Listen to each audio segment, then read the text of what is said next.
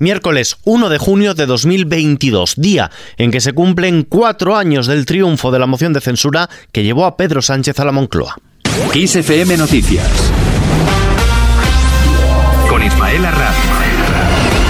El gobierno prorrogará tres meses el plan anticrisis. El presidente del gobierno, Pedro Sánchez, ha anunciado que el Ejecutivo prorrogará tres meses más el plan contra las consecuencias económicas y sociales de la guerra en Ucrania, cuya vigencia acababa en principio el próximo 30 de junio. Sánchez hace este anuncio durante una reunión con diputados, eurodiputados y senadores del Partido Socialista en una reunión que ha tenido lugar en el Congreso, donde ha hecho una alusión implícita al Partido Popular para que apoye esta prórroga cuando se vote nuevamente en la Cámara Baja, después de que los populares votaran en contra cuando dicho plan llegó por primera vez al Pleno. Pedro Sánchez. A ver si esta vez tenemos más suerte y los que dicen que aman a España lo demuestren amando a los españoles y aprobando medidas que son buenas para los españoles. Aprobado el pasado 29 de marzo, el decreto ley contiene medidas como el descuento de 20 céntimos a los carburantes, una ampliación de la cobertura y el descuento del bono social eléctrico o el ingreso mínimo vital o la prórroga de las rebajas fiscales aplicadas a la factura de la luz, así como actualizaciones en las rentas de alquiler que no superen los dos puntos porcentuales. De este modo, el presidente del gobierno, Pedro Sánchez, ha sacado pecho de la gestión del Ejecutivo de PSOE y Unidas Podemos al cumplirse cuatro años de la moción de censura a Mariano Rajoy. Sánchez ha celebrado que España avanza pese a una oposición destructiva. Dice que pone palos en la rueda en referencia al Partido Popular y a Vox. Sánchez ha acudido ese miércoles a una reunión en el Congreso con diputados y senadores socialistas en la que ha centrado sus críticas en el Partido Popular coincidiendo con el cuarto aniversario de la aprobación de la moción de censura contra el gobierno de Mariano Rajoy tras la sentencia del caso Gürtel y ha alabado los logros del Ejecutivo de coalición en circunstancias adversas. Nunca lo hemos olvidado. Incluso diría que siempre hemos, mantenido o nos hemos mantenido fieles al mandato de esa moción de censura y también a la confianza depositada por los españoles y españolas durante los procesos electorales eh, que hemos ido ganando a lo largo de estos últimos años. Y ese mandato es claro, que España cuente con un gobierno social y ejemplar. Y hoy podemos afirmar con orgullo, pese a todas las adversidades y una oposición que claramente es destructiva, que España cuenta con un gobierno social y ejemplar.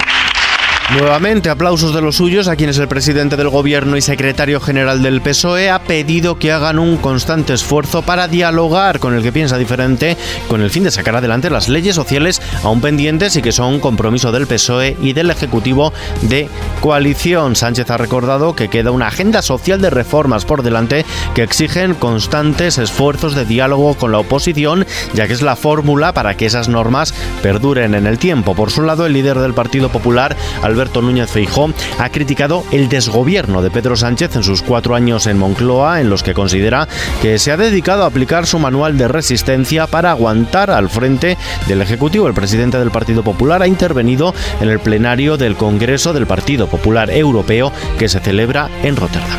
Han dicho basta, es suficiente, es preciso cambiar. Desde el Partido Popular no solo rechazamos lo que está pasando, sino que proponemos un nuevo camino, un nuevo horizonte, en el que nadie quede excluido. La nuestra es una política de afirmar, de sumar y de multiplicar.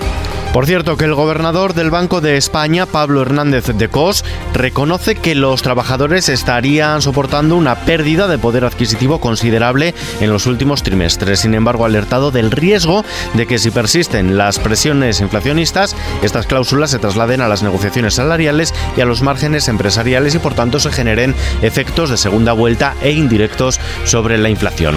Cambiamos de asunto. Aragones y Puigdemont exigen a Sánchez el cumplimiento de las inversiones. El presidente de la Generalitat de Cataluña, Per Aragonés, y el vicepresidente Jordi Puigneró se han reunido con la ministra de Transportes, Raquel Sánchez, para pedirle explicaciones por las bajas inversiones ejecutadas por el, por el Estado en Cataluña y exigir su cumplimiento. Escuchamos a la ministra. Somos el gobierno que más ha invertido en Cataluña en los últimos años. Estamos ejecutando y es la comunidad autónoma en la que más estamos ejecutando y más allá de la comparativa de las cifras, que es verdad que, que hay que hacerla también también y hay que analizar.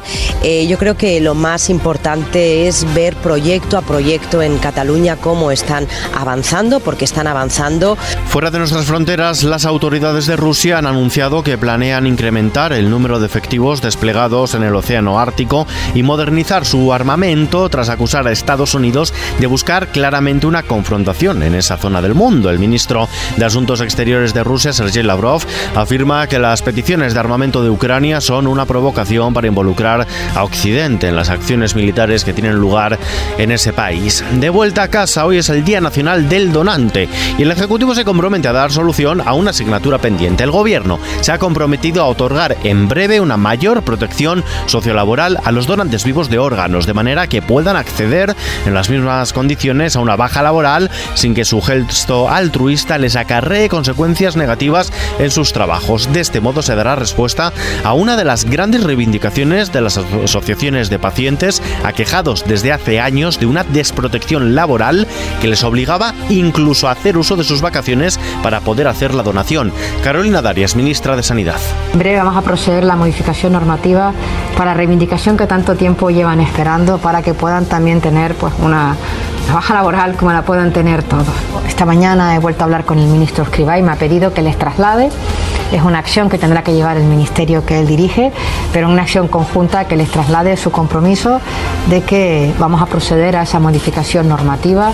Por cierto, que también en clave sanitaria el Ministerio de Sanidad ha confirmado 142 casos positivos de viruela del mono, son 10 casos más que los notificados este martes. La página cultural nos lleva hasta Oviedo. El dramaturgo Juan Mayorga ha recuperado este miércoles para el teatro el premio Princesa de Asturias de las Letras 20 años después de que lo obtuviera Arthur Miller y 30 desde que lo lograra Francisco Nieva. La obra de Mayorga es reconocida por la enorme calidad, hondura crítica y compromiso intelectual de una obra que se resume en acción, emoción, poesía y pensamiento, así lo ha defendido el presidente del jurado.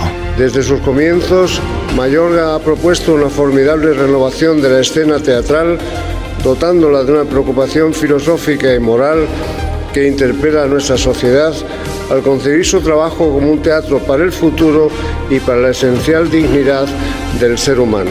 En el parque madrileño la bolsa española ha perdido este miércoles un 1,18% y el nivel de los 8.800 puntos afectada por la caída de Wall Street y de las plazas europeas, así como por el retroceso de los grandes valores. Tercera sesión consecutiva a la baja, el IBEX 35 cierra en los 8.747 puntos, el euro se cambia por un dólar con 7 centavos. Y terminamos. el mar, el mar. Ya lo cantaba el cangrejo Sebastián. El fondo del mar da muchas sorpresas. La última, el hallazgo de un barco hundido de la Primera Guerra Mundial con su bodega intacta. Albergaba 10.000 botellas de licor, pero tenía su propio guardián. Un rape guardián de más de un metro de largo, mucho más de lo que suelen medir estos animales. Los peces allí están tristes, sus casas son de cristal. Con esta noticia nos despedimos por hoy, pero toda la información continúa actualizada en los boletines de XFM y ampliada aquí en nuestro podcast XFM Noticias. Un saludo de Ismael Arranz, Gustavo Luna, a los mandos al otro lado de la pecera. Hasta mañana. Nadie nos fríe ni nos cocina en la sartén. Si no te quieres arriesgar.